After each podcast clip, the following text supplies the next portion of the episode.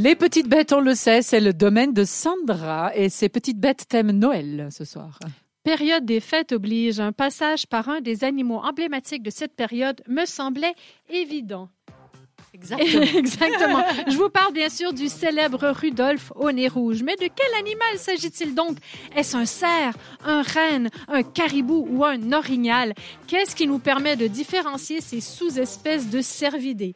Pour désigner les membres... Cervidés. C'est des cervidés. Ah là là, j'ai appris un truc ce soir, les cervidés. Là, je me tais. C'est Alors comme là, je vous boire, C'est écoute. comme cerf à boire et cervidé. Dans ma main, j'ai quelque chose qui fait un petit bruit. Je sais pas si on entend un petit peu. Oui, on entend Je vous même. montre après ce que c'est.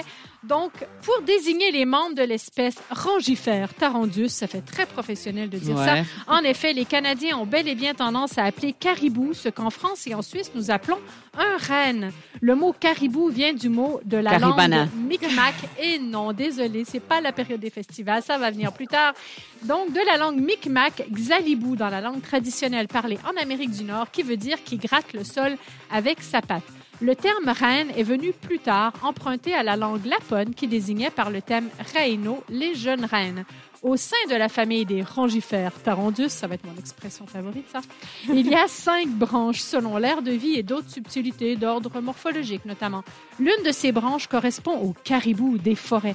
Ah, j'aurais dû essayer de faire le cri. Oh, non, ça c'est plutôt le loup. C'est que caribou des forêts et hibou, ça peut être presque la même. Ça peut porter à la Oui, mais confusion. ça fait pas le même bruit. Donc, c'est lui qui est représenté sur les pièces de 25 cents de la monnaie royale canadienne. D'ailleurs, en voici de ces fameuses pièces canadiennes. Ah, c'était ça, distribue- oui. Voilà, je vous C'est distribue très les radiophonique pièces. à écouter. Hein. Voilà, je vous distribue les pièces. Si vous regardez bien, sur les pièces de 25 cents, il y a un caribou.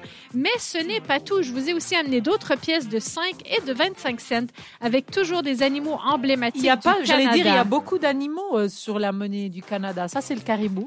Voilà, donc il y a le caribou. Il y a aussi un rongeur. castor. Il y a un rongeur, ouais, j'allais dire. C'est un castor. Et Ah, oui, c'est sur la pièce de 5 Il y a un centimes. cheval. Et c'est le cheval monté de la garde canadienne. Donc, je On vous va en ai vous pris montrer deux tout chacune. en photo, les auditeurs. Je pense que je vais faire une petite photo pour faire la story plus tard.